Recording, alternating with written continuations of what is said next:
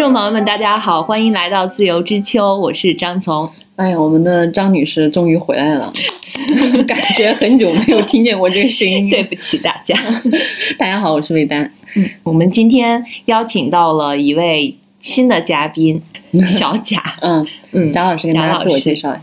大家好，我是小贾。嗯嗯，贾老师他是一个刚刚进入职场的新人，但是呢，他的这个从事的领域我们都很好奇。他在博物馆工作，嗯，我们也很少嗯认识在博物馆工作对我们平时会去逛博物馆，但是好像在这里面工作或者从事这个领域的。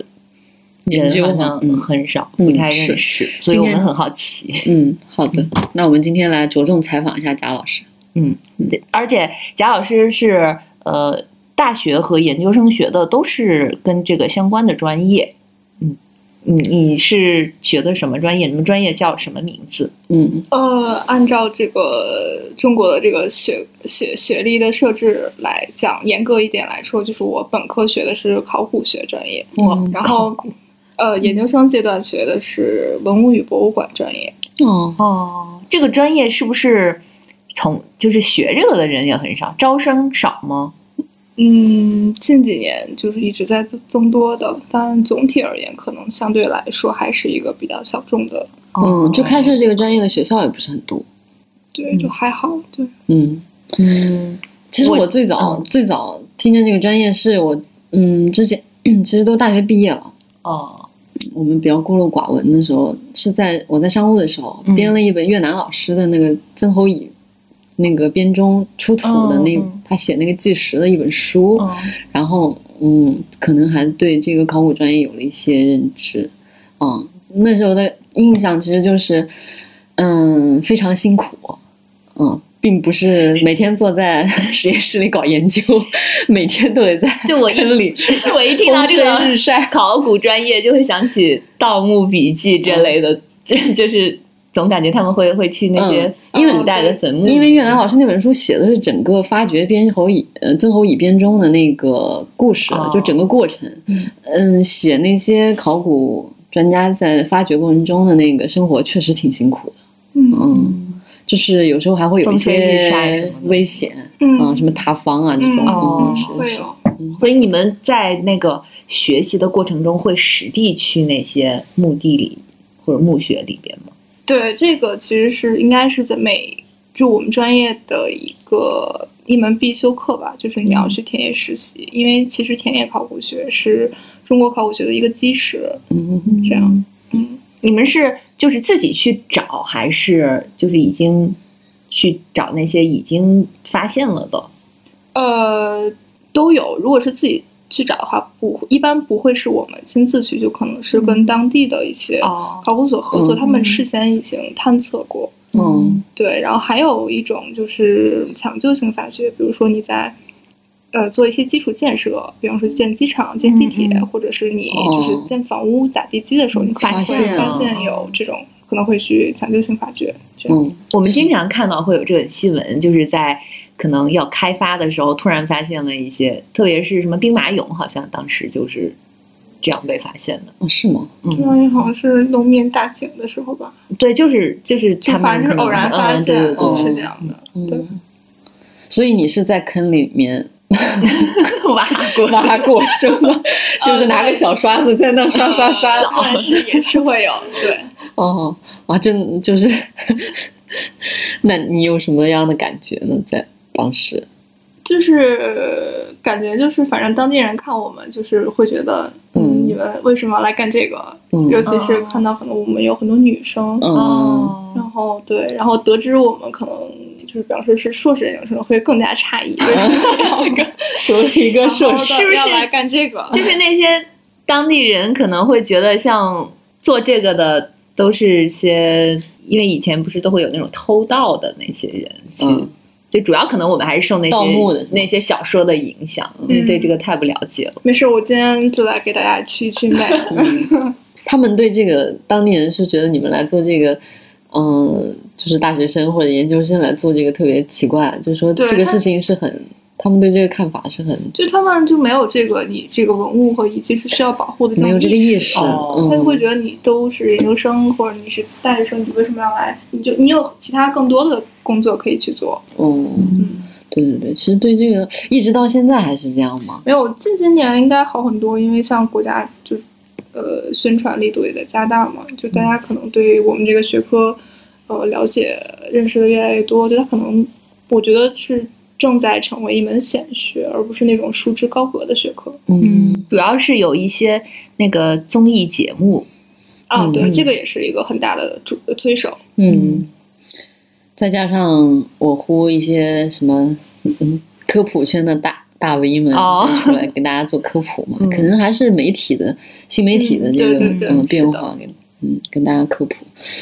嗯，你是本科读考古，然后后面读那个呃博物馆专业，嗯文物与博物馆，为什么会换那个？嗯，其实虽然说是学位换，但是研究方向我还是一直就是偏考古这样的。嗯嗯，它还有别的什么其他方向吗？嗯，还有比如说文物修复啊，哦，这种这是一个专专门的方向。对，嗯就很偏技术性。嗯，就故在故宫修文物那些是吗？嗯，大概大那故宫修文物可能还是比方说师傅带徒弟多一点，可能你因为毕竟是一个实践型的学考古，对实践型的直接就学学什么书画修复啊嗯类似的。嗯，哎，那你当时高考的时候选择这个专业，你是自己决定的吗？嗯，是啊，是你之前就有认认知是吗？对这个专业？对，我就觉得还蛮有意思的。但实际上是跟想象的有差距吗？呃，肯定是会有一点出入，但是后来我还是觉得它很有意思，不然我也不会说一直要学到研究生有。可能就半路转行了。嗯，所以它基础的一些是那个科目都是什么呀？你们都大上大学学了哪些？学科设置是吧？嗯对对对科目嗯，基本中国是这样的，它考古学是一般是都设设置在历史学院里面，然后当然可能嗯近些年有些高校它对我有一个高一中个就是小时候的同学，他学历史专业，他就会去博物馆工作。对，其实对大部分高校都是这两个是合在一起的。嗯然后，当然，现在考古学也是一个一级学科了，但就是我想说的，就是考古学专业的学生一开始都是会和历史系的一起上一些通识性的课程，哦，然后在这个有这些基础之后，然后你嗯可能再去学每一段的考说夏商周考古。嗯，嗯啊，隋唐考古啊，然后还有一些专门类的，比如陶瓷考古，哦，这样。哦，那你学的是哪个？没有我呃，我研究的就是一呃嗯、怎么怎么讲，就是你考古研究方向，你可以分你是哪个时段的，也可以分你研究对象。嗯那具体来说，我就是做就是汉唐墓葬考古这样。哦，它还有其他的一些很更专精的，比如你做陶瓷、做石窟寺，你做古建考古，你为什么会。选一个墓葬？怎么？呃，其实因为墓葬就是考古学的一大宗，它它所反映的信息是相对来说比较完整的。嗯，嗯，就是你会，如果它没有呃经过扰动的话，如果把这些东西从墓葬里找出来之后，你去判断它，就是看这个这个墓葬里的主人是什么地位啊，或者什么，是不是像就整个当时社会生活的面貌都是这样的对一个切一个切面吧。嗯哦，嗯，那果然挺有意思的。就是比如说通过一个杯子，看这个人到底是干嘛的，反映当时的社会生活水平。是这样吧？呃，你单从一个杯子可能看不太出来。他墓的墓陪葬的所以就很多东西嘛。对，我们就是要，就其实就是 context 有一个情境，就这也就是为什么学考古的都非常痛恨盗墓的原因，就是他哦只取一些，他把东西都拿。对他哦等于说破坏了原来那个情境，就很多可能有的历史信息都会因为它的这种非法盗掘而流失，嗯所以我们可能最后看到的就是一件件孤立的东西，你要通过这些孤立的东西再去串起一个新的故事，就非常难了。感觉现在盗墓应该好一些，嗯，不像八九十年代那么猖獗。反正也有吧。我甚至记得，就是有九九十年代的时候，还有那种在故宫里盗文物的那种大案，就是轰动呃，全国的那种大案，是的，是的对但是现在也也还有，是吗？可？能就是你最近有听说？我之前还好像还看了一个新闻，就是南方江浙那边吧，还是哪儿，就是那啊那个新闻也非常搞笑，就是他讲有一个盗墓者发现了一座好像是六朝的砖室墓吧，嗯。然后那个新闻有意思的点在于，就是他觉得那个是，就是那个墓葬可能我记得没记错的话，应该是它里面在盗墓者眼里比较值钱的东西剩的不是很多了，但是那个盗墓者就别出心裁的发现，就是那个墓葬里所用的砌筑的那个木砖，他觉得非常好，然后他就把那个木砖拿走做成了砚台。木木头的砖，是啊，那个砖石砌木的砖，嗯，对，这都是古砖嘛。他觉得它质地非常好，然后很适合做砚台，因为它有很多块儿嘛，就是做了。那他挺有那他有可能被发现对啊？那肯定是，比方说村民举报吧，可能 我倒没注意。他挺有创造力的。我当时觉得这个新闻让人非常啼笑皆非，就是。就在利用了，感觉。哦，现在还有这样的，因为一方面我是觉得，嗯，可能现在就是对考古人员来说，高科技手段多了一些，就是他会更容易发现一些墓葬，然后可能会，嗯，专业人员拥有的这些工具或者技术会比盗墓人员的更先进一些。那是肯定。对，就就是就更容易发现一些墓葬。还有一个就是，我是觉得，嗯，基本上。我们可能现在未知的东西比较少了，就是我们比如说哪一个文化，比如说良渚文化在这个地方，嗯的话，我们可能觉得这附近肯定会有一些墓葬之类的。现在我们对全国各地的各种文化都比较了解了，啊，对它这个，所以就是未知的东，对对对，未知的东西可能更少了，所以我就觉得盗墓的会不会就更少？我是这么觉得。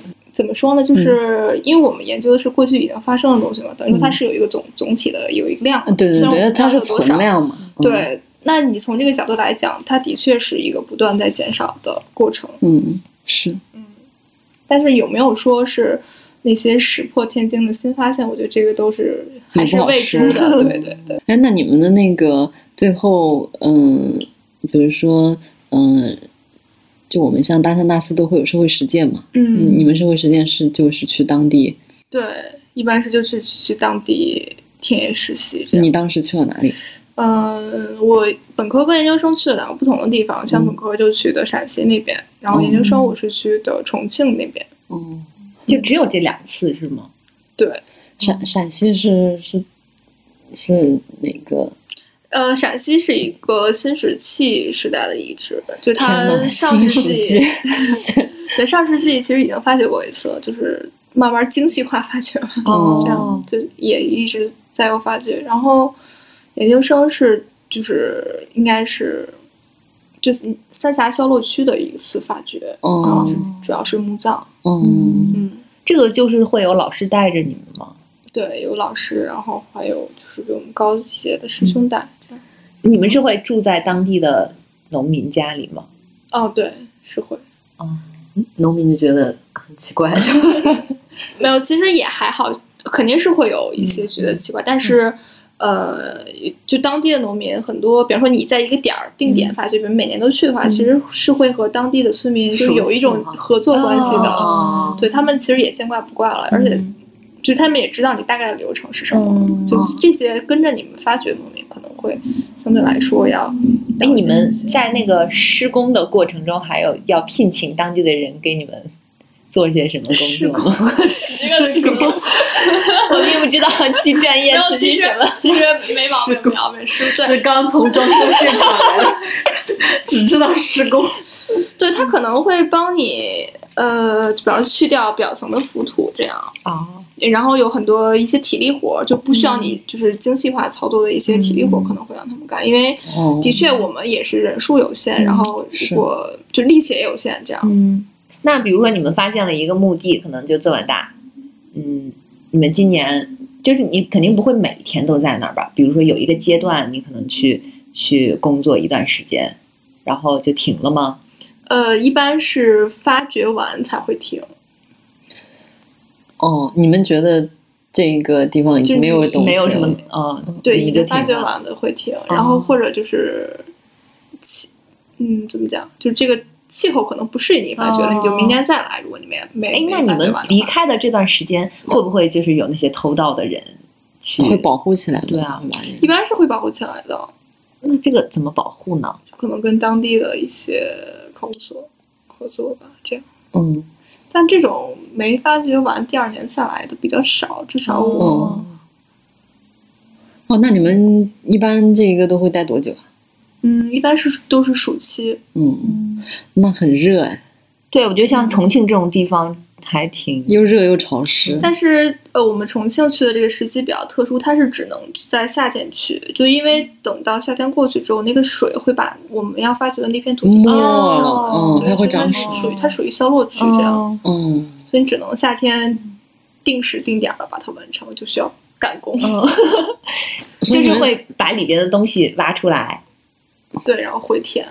哦，再把填回去。嗯，然后这些东西呢，要要移交给当地文物所、考古所。你有没有发现过什么你印象比较深刻的东西？嗯，你是说就是比较价值比较高的吗？嗯，不是，你印象深刻就可以，或者你比较喜欢的。哎，这个就这个就要说到，其实考古是一个还挺能给你惊喜，挺能给你失落的这样一个过程。就比方说，我们好几个同学一起去吧，就是。我一我们可能是会一个人负责几座墓葬，嗯，那比如说就我负责的那几个墓葬，就基本都是被洗劫一空。这到时候分的时候是怎么分？你们 抓阄随机抓阄，随机分。所以说就是你不知道有什么，就是看一个充满惊喜的。对对对。然后像我这边，我有个同学，他就是他负责的墓葬里基本都有发现，有一些青铜器之类的。哦，当然不是那种很高很高规格的墓葬，青铜器的质量就是流水线生产的那样。哦，就不会说有很就很精美有铭文这样这样没有。所以你那，你那块啥也没有，对，啥也没有。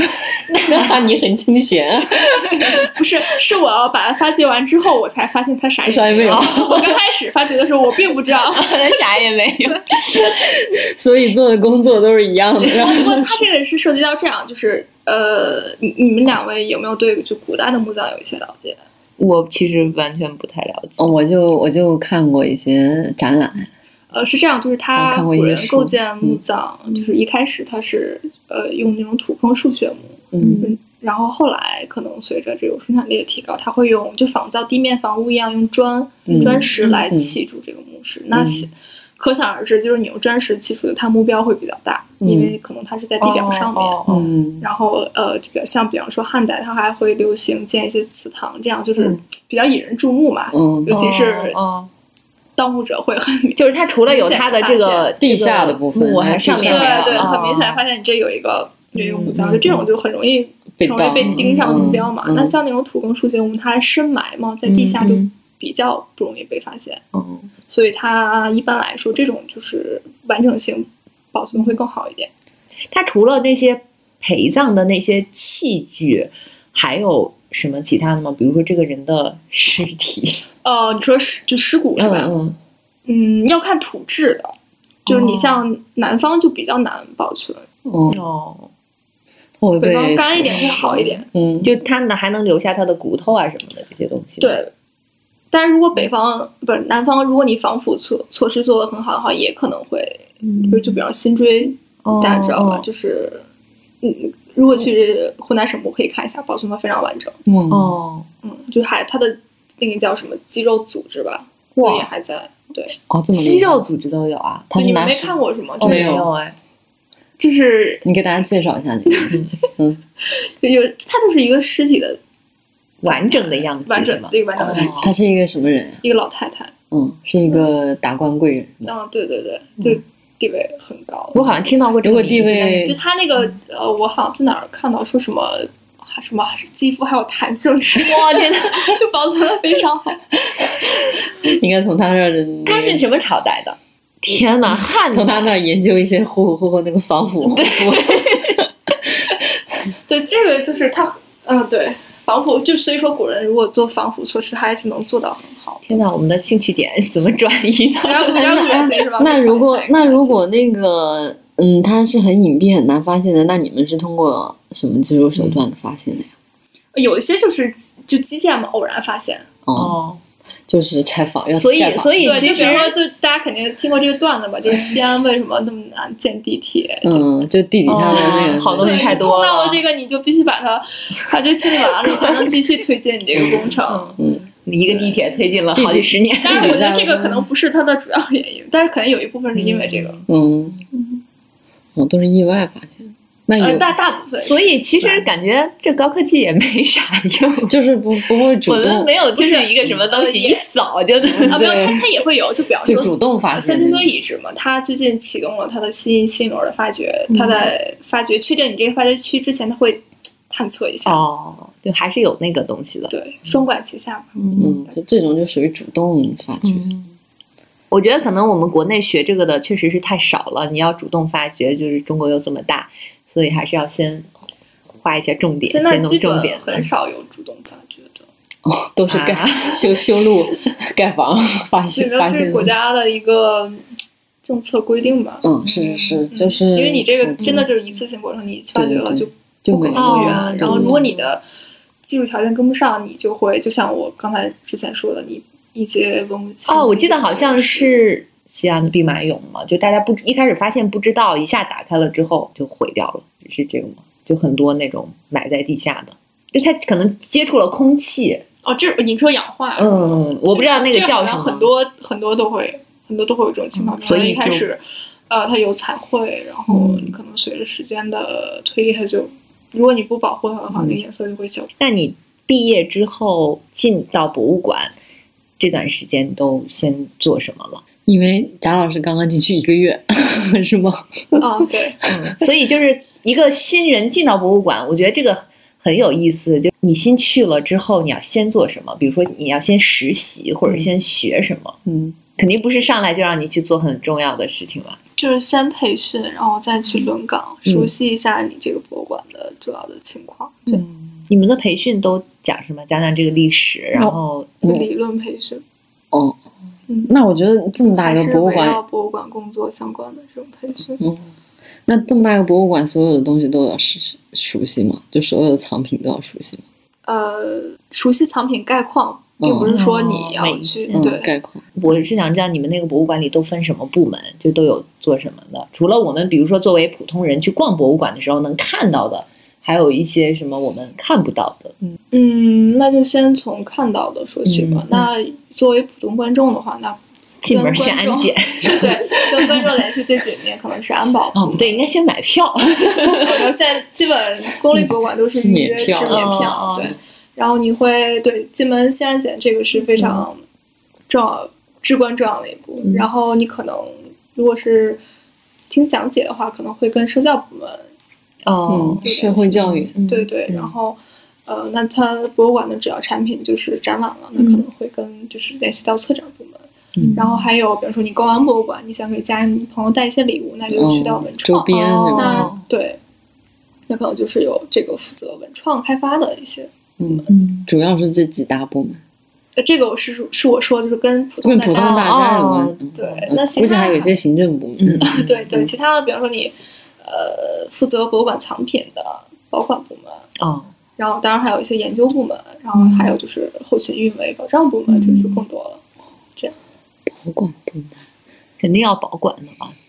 不能感觉这个职位很，就像那个我们看过的那个大哎。那个电影嗯《博物馆奇妙夜》里边，就它会有那个专门放那些不展示出来的一些感觉哦，对，肯定的，他他责任展示出来的只是很小的一部分，当然了，这些都是经过精心筛选的精品了。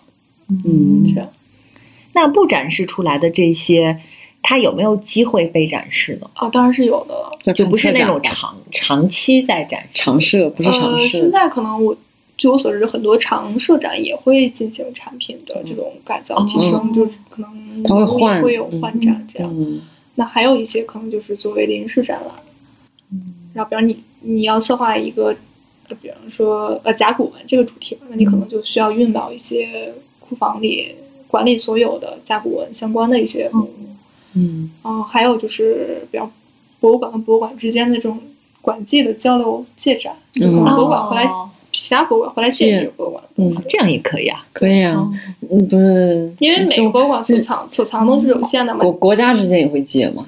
那哦日本就会借中国，出境啊，这个会 对对就出境交就是有一个国家因为战乱，他那个博物馆怕被毁了，他的这个这个所有的藏品就全世界出去哦阿富巡展，汗回不来。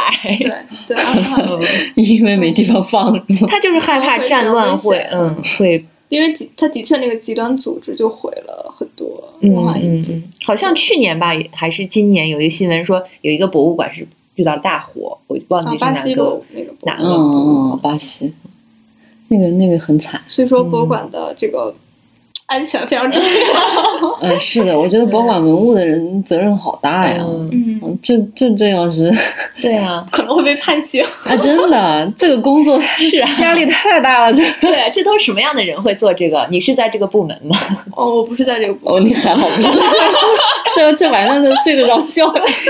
万一感觉就跟银行看金库的一样。开开玩笑，开玩笑。当然你小心比金库还难，我觉得金金子是可复制的，这玩意儿。哦，就对，责任重大，然后小心谨慎，这样。嗯那这个部门形成了一套相对成熟的这种管理机制了。肯定不是只有一个人。一件事情，对，嗯肯定不是一个人。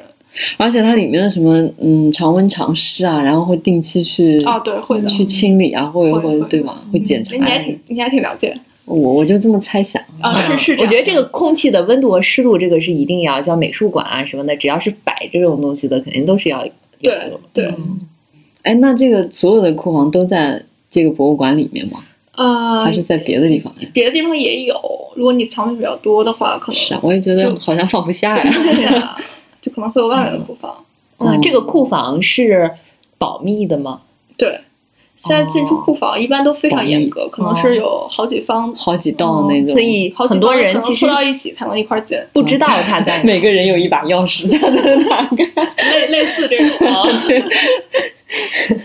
甚至是库房的地址，可能大家都不知道。就那时候就那时候好像是嗯，日本办那个颜真卿的展吧，嗯，嗯，应该是好像是跟中国借了一个什么东，嗯，借了一个东西对对对，嗯。借了借了一个东西，然后那个网友特别二嘛，就说那个有那种被迫害妄想，就说这个东西万一去了不还回来了，或者丢了、毁了怎么办什么的。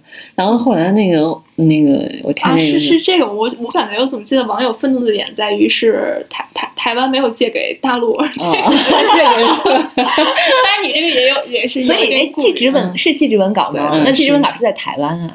台北故宫，台北哦嗯，因为那个是它国宝它书画类的的确是会比一般的更脆弱一点。嗯嗯是，嗯，但是这种应该都是上了巨额保险的嘛。这个我不知道但应该那即便是巨额保险，这个就一旦毁了，就再也没有了 所以它运输过程中会万分小心，应该。嗯，哦书画确实比较容易，嗯，嗯，那它瓷器更容易，我觉得。是啊，我觉得它这个瓷器可能对青铜器还好一温些湿温湿度没有要那么高的要求。嗯，啊，他只是怕碰。嗯嗯我一想到这个书画，我就想到，嗯，因为因为我爸很喜欢那个古古玩这个东西嘛，哦，嗯，对对对，所以我你可以讲讲你在古玩。稍微知道一 稍微知道一些，因为他不不是他对书画没有了解，他主要喜欢瓷器，哦，嗯，而且他尤其喜欢文房里的瓷器，就是那个水鱼啊，就是嗯。嗯，给那个砚台里加水的，磨墨的时候加水叫水鱼，它就它有很多不一样材质、不一样颜色、不一样那个造型的水鱼，嗯，但是我当时问他，我说，嗯，书画收藏是不是更难一些？他说，他说是因为书画嗯就是就是嗯假假的特别多，哦，对，嗯书画跟瓷器是造假比较严重的两类，所以你们会学这个吗？不会。不学鉴宝是吧 让大家失望了。我我我很我很想知道那些就是专家到底是怎么来的。既然你们这个专业都不学这个了，因为我学的不是鉴定专业啊，哦是有专门这个专业的是吧？嗯，会有这种研究方向。哦，也是在考古学下面的考考呃考古学，好像不是在考古学下面的。鉴定专业在什么？美术学专业，记住了我，哎，对，可能真的是 我觉得可能像什么类似于中央美院或者书法是专业清华美院书法专业嗯这样哦，那可能书书法里面有鉴定这个方向，肯定是可能陶可能陶瓷什么雕塑上面有这个这鉴定这个这个我还真不敢确定，但是可能有的话也极少。如果是在归到考古学下面的话，我也觉得哦应该不会。正正经的学科设置，就是你这个专业是有代码的那个是没有这个鉴定的，哦它是它是不在考古学下面的。哦，这是自学生产生产的，都是那个就南城那叫啥来着？大十二。他肯定是有这种专业的，只不过比较少。可能我觉得更多的人还是凭你这种经验，也是师傅带徒弟这种口传心授经验和一些你有这个家学家学渊源传统这样。那就很没有一个就是标好像是有的吧？鉴定我不太确定。嗯，是修复可能会涉及到一部分鉴定，因为他他得知道他他当时应该是什么样子的，对吧？啊，其实其实我回答这个问题特别心虚，是因为我们就是真的是学考古的有一个不成文的规定，就是你不搞收藏鉴定。哦，这是一个所以就就说起这个来？也不能说 提到职业道德那么高吧，就可能就是有一种心照不宣的默契这样。嗯。所以就提到这个，我真的是完全不懂，也希望各位听友，如果说的不对的话，积极在评论区改改。感觉鉴宝是一个兴趣爱好，不是一个。对啊，嗯，就很难，我觉得就挺难的。有些人模仿的真的很像的，对，比较难。就像就书画，可能我好像是有有些在一些，比方说专业的什么设备下，你可能能看到一些。至少他能知道，比如说你这个纸是什么朝代的，大概多少年前的，可以用高科技。但瓷器为什么会就是这么值钱？就比如说好的，或者是历史悠久的，元青花是吗？对啊，它为什么会 能拍一点？这感觉是一种商业逻辑吧。嗯。也或者说，在各朝各代，就是瓷器也是被当时的人所非常喜爱的一种艺术品。嗯，是这样，是不是因为这个东西只有中国有这个技术？它不是有很多不同的技术？对，嗯，有一些技术其实已经都失传了。嗯，所以它才要是有的话，可能比较。元青花是因为刚开始烧青花这个蓝靛这个这个颜料啊，所以比较少。嗯，最什么都是物以稀为贵。最最根本的原因还是少。嗯一个一个是它本身可能嗯审美上比较比较符合当代的一些审美，还另一个肯定就是因为它少，嗯嗯，像元青花存世的可能也就几十件，还十几件这样子，整个全世界，对，难怪，就都能数出数就是拍出一点几亿的那个那个元青花，就是是因为少，所以这个其实跟。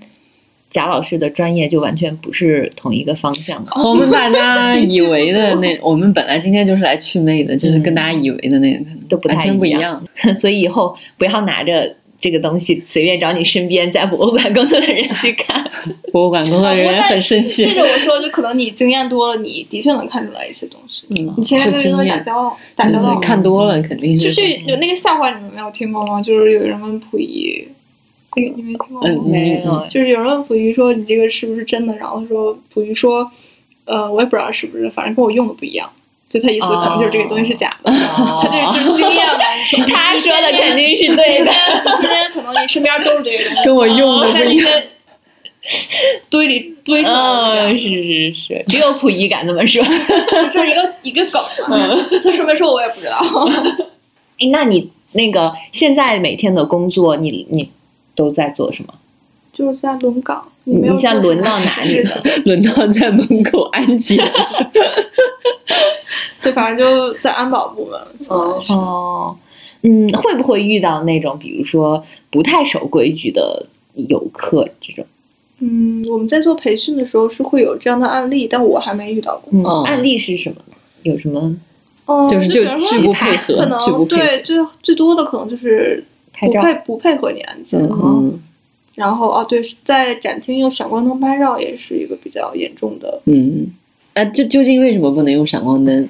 他可能会觉得你这个灯光对这个屋会有一点损害吧，我有一个经历，就是我有一年在国家博物馆看一个展览，那个那个展品，嗯，可能不是一直在这儿都有，嗯，就它可能就是一个固定的时期在这儿，所以人特别多，大家都想去给他。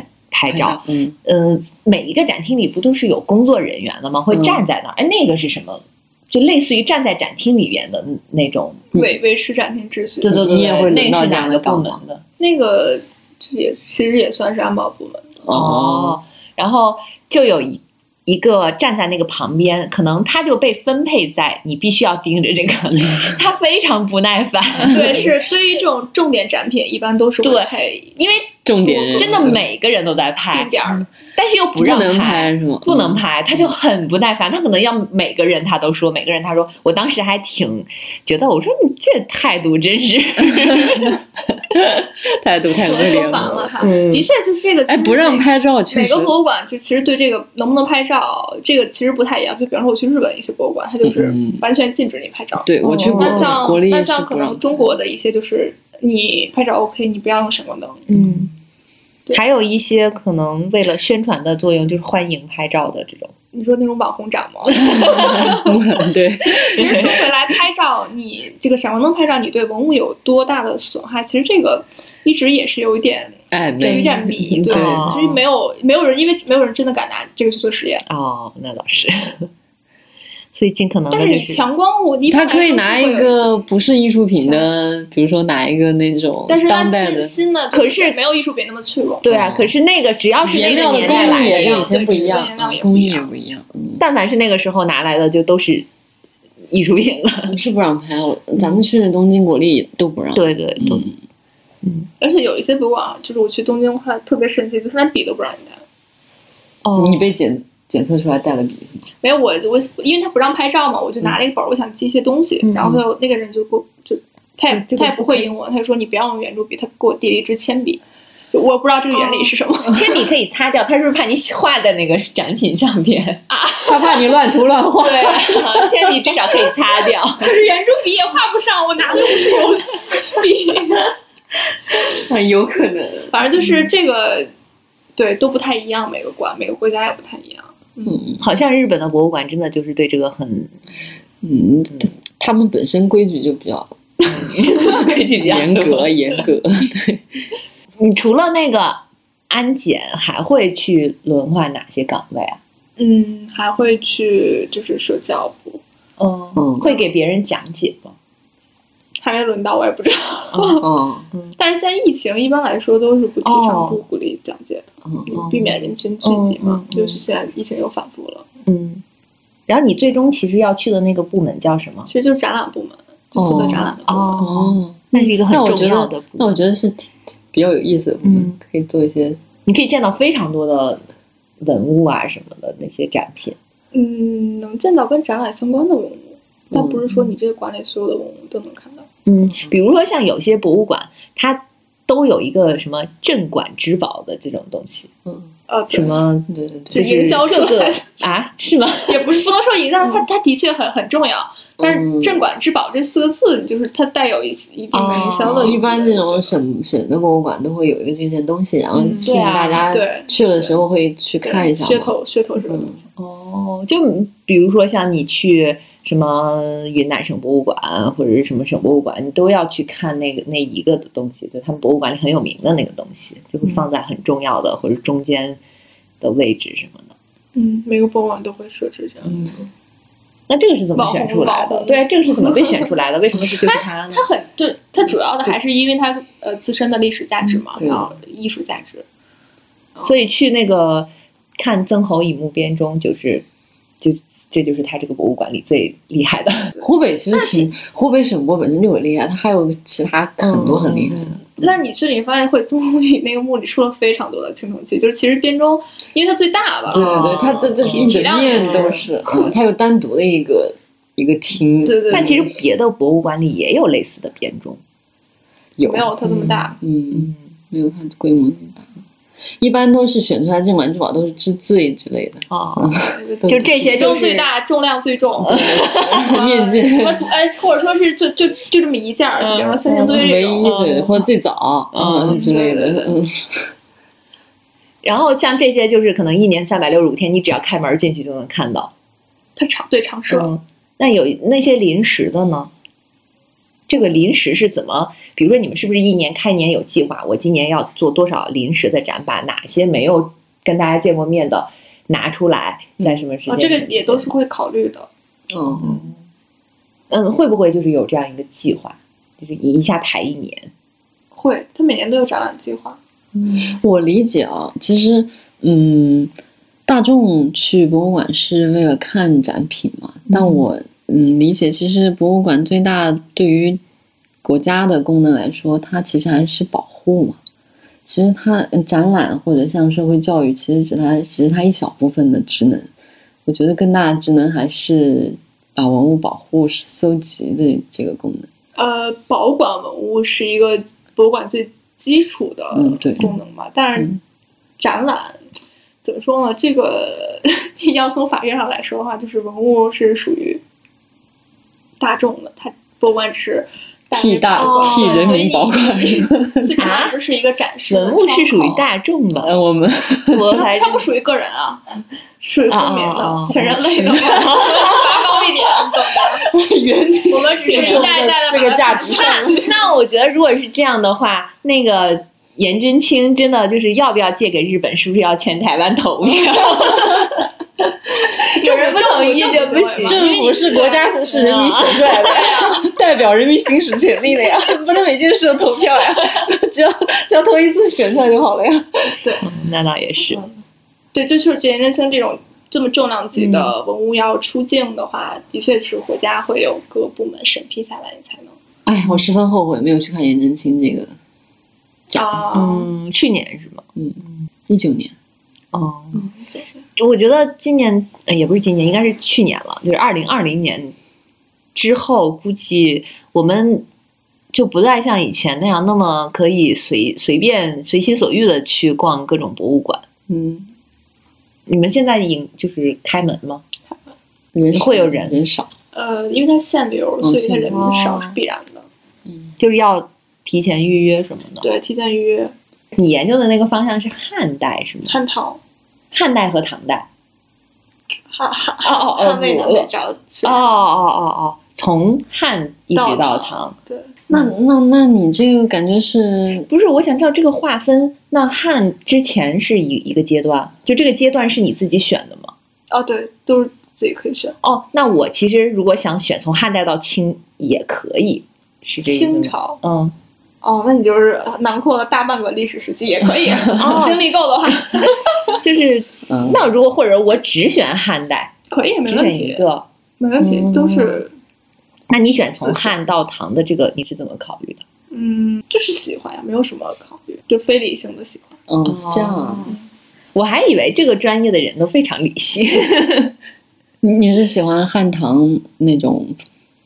魏晋风度，对我对，其实我是做北朝比较多哦，北朝考古这样，嗯，因为它是一个两个时代、两个大王朝之间一个比较相对分裂的时期嘛，就是嗯，有很多变化的因素在，那你对应到考古上，就是你在考古发现上会给后后来的人很多惊喜。哦，比如呢，你可以举个例子，就有什么惊喜吗？对，有什么变化给你惊喜？说说一个跟我研究方向相关的吧，就可能在北朝时期生活了很多从比方中亚那边来的人，就是客人。哦，对，像我们之前对他们的面貌，就可能就是只是知道他们是唐，就唐人版，他们叫昭武九姓嘛。嗯，那他们具体是一个，他们这个群体具体的面貌是什么？那他们又留下了哪些东西？这些都是，嗯。在考古遗存上，就是慢慢的通过发现向我们展示出来的。而且那个时候是不是有有一些民族融合？就是很多不同的民族大大时期。因为我记得好像看那些古代的画，就明显看出来，比如说汉代的人的长相和唐代就不一样。就到唐唐代不是，就他们有画风不一样，长得可能都是不是不是不是不是不一样。就是汉代，比如说他是中原人的那种汉族的长相，就民族，嗯嗯嗯，那肯定是不一样。嗯嗯嗯，就他有很多那个跟少数民族结合，然后最后长得，比如说什么高鼻鼻梁变高了，或者眼睛变大了。嗯，所以你选这个是因为他，我觉得他会有一些带给我惊喜的一个。那你们在那个比如说毕业的时候，也是要很痛苦的写论文是吧？嗯嗯嗯，你是写的什么？我写的是北朝的一种石质葬具，太专业了，听不懂。北朝的什么？我跟张女士面面相觑，皱起了眉头。就是一种葬具，就是嗯，汉族人不是传统用棺椁吗？嗯嗯哦，我知道，就是葬具，裹尸体的这个东西，对，什么？哦，对，盛放尸体的容器，葬 具。对，那像北朝时期就非常流行用石头做葬具。哦哦，那它会不会保存的更好一些？不会啊，石头，因为它也也不是完全密封的呀。那在这种情况下，其实什么材质都无所谓。他们为什么喜欢用石头呀？因为当时比较易得，力气大。呃，你问住我了，可能就是每个时代的喜好吧。嗯，那我觉得一般材料吧，还是因为易得。也没有，其实汉代也，就石头一直都在啊。嗯，只不过可能汉代更，比如说它加工起来那个工艺可能，呃，对，这生产力的进步肯定是一方面嘛。嗯，那他们有一种时代风气。你是研究了这个石头做的棺椁是吗？就是嗯，葬葬具，你都研究了，是叫葬具知道从何聊起？突然，就他们，他他有什么特点？他会在上面雕花吗？啊，会雕花，就雕有雕刻有图像，这雕起来是难度更大呀，因为它是石头的。其实还好，他是会在石头上先用那个笔画线稿，然后再敲敲敲敲。对，我也想的是那样敲。那不同的花纹什么的，也代表它不同的级别不一样吗？哦，是，就是你当然身份等级地位更高的话，是不是上道了？对。就是你你所用的，就是一切跟你墓葬相关的东西都会更加精美、更加繁复，但是价值更高。我想知道的是，比如说像嗯那个时候，他这些东西是要很花时间的。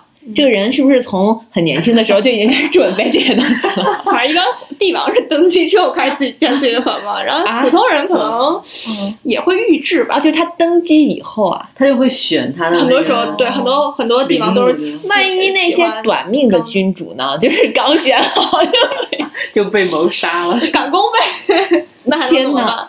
就赶工可能也没有。然后他的他的继任者帮他建呗，那就这样。哦，那还能咋办？哎，帝王其实也挺不容易的，他需要考虑这么多，要管着国家，还得管自己，我不是很正常的吗？不是刚继位，刚继位就开始对呀，自己有点那个不大吉因为因为没有，因为就是呃，古代人有一个丧葬思想，就是视死如是生嘛，啊，所以我觉得是不是他们会有一个专门的部门来做？而且我觉得他们的这个观念是不是比现在还先进一些？什么叫先进一些？就是没那么避讳谈死。呃，没有，因为很这古人就很很很长一段时间，大家都是非常迷信，他觉得死不是重点，他还想升仙啊哦！就他对就长生是有对死还有想象。他认为他死为什么他们的墓就是搞得跟他生前，比如说也有也有各种陪葬的东西，他就觉得他是不是死了之后他这能啊？对，他其实并没有死，他还要弄一堆陪葬呢人呢啊！对呀，啊，是人呢就很少了。就从兵马俑之后，不什么兵马俑，就商代之后就比较少。嗯哦，就真的把人就活的人推进去就给对人是比较少了。这种人是怎么选的？就努力喽，就是死了之后还要服侍他。外邦人的这种战俘这种，都可能会。嗯哦，商代以后就不太有，比较少。对。哎，还有那种，嗯，是是十三陵吗？我记得是。是哪个陵发掘的过程中，就是有那种他，嗯，你刚刚说，如果是他建的比较宏大的话，会在地上有那种体现风土。嗯，然后那个我记得是是清陵还是哪个陵发掘的时候，就是说它地下就建的像宫殿一样那种，就是对，就建的非常的高，就像地下宫，就像它地上等于它的比人家那个吊顶都高啊，那它那就跟皇宫一样高，就特别。它地挖的深就很大，对啊，就下去还得就下台阶似的那种。会啊会啊，我们有的时候会看非常冷以前那种电影里。你去过？你去过吗？现现在可以去参观啊，是不是都能去？是不是清陵那儿啊？对对对对对，我我记得是清陵。嗯，对，嗯，就是大家都买票都可以去。其实现在很多呃一些古代的墓葬，有的也可以开放参观，就如果它墓室保存的比较完整的话。你推荐几个？你有去过哪些？哦，大家可以去那个洛阳的古墓博物馆看，它是把呃在洛阳地区发掘了很多座古墓，把它们每块木砖都一一编号，然后整体搬迁到那个博物馆里，然后就复原。哦，哇，这个哦，洛阳有古墓博物馆，我确实不知道。对，比较小众，但是如果有机会去，可以看一下，不虚此行。嗯，真的，里边里边都有什么呀？就是一座一座的砖石墓。我还没去过洛阳，我也没有，我也没有听说过这个博物馆。我们比较低调这个博物馆。嗯，它是国家级的博物馆吗？省市级吧。嗯，但是它其实是很有东西的，是吧？对，有点内容有点。还还有推荐吗？我其实还比较推荐大家，如果有兴趣，可以去看一看石窟寺，因为石窟寺也是体现了某一个时代就比较，呃，很高超的这种工艺水平的一个场域。石窟寺对在哪儿呀？有很多个石窟寺，然后也哦，不石窟寺是一个就四大石窟类型嘛是吗？莫嗯高窟、龙门石窟、哦云冈石哦窟、买积山石窟这种，就四大嘛。嗯嗯，我还没有去过，一个都没有去过。我也是，我怎么回事？也就就近也可以去去河北那个响堂山石窟，那现现河北最近就不要去不了了。对，也是。嗯，山西那个应该也不远。呃云冈，云冈还行行大同好像去年吧通了高铁，两个小时就可以到。，嗯对对对，我当时记得云去过大同，但是没有去那个石窟。嗯，嗯，那你去大同去哪儿？嗯，悬空寺。哦，那个也那很有名，嗯对山西的古建还是值得一看的。对嗯嗯，它都是唐时期的很多木建。对对。佛光寺，嗯为什么山西会在那个朝代的那个建筑多呢？可能其他的省市可能该拆的拆了，然后该嗯该遭受战火的也都那个，也都被烧了，就是偶然偶然的吧。嗯。他嗯，他不，嗯它没有，他不太经历，他没有经历过大规模的那种嗯战争啥的，而且这种木建筑很容易就着火。嗯，对，嗯它也会腐蚀啊、虫子啊什么的。嗯，我们今天其实了解了一些基础的知识。是的，是的嗯，因为贾老师他是一个新人，嗯现在还在轮岗的过程中。嗯等我们可能等他工作一段时间之后，可以再请他来，嗯，我也许他能给大家介绍更多博物馆里面的有趣的事情。是的。等贾老师那个入职一年了，嗯，就请女嘉宾返场。嗯，我们也再再把这个记下来。嗯嗯，因为前几天我在呃我们的那个评论里看到有人留言说什么时候要聊一期中午录的女演员，我还截图发给你们，说这个坑挖的太大，一年过去了还没填上，嗯，因为张宇之前聊过中午录的男演员。还分了上下两期，聊的可细了。嗯，是但是中五路的女演员，我觉得近张女士不了解，也填不上。那回去做功课吧。好的，嗯，把女演员聊了。好的，我准我再准备一下。嗯，好，那今天谢谢贾老师来玩。嗯，感谢贾老师，嗯，那跟大家说拜拜。拜拜，再见嗯。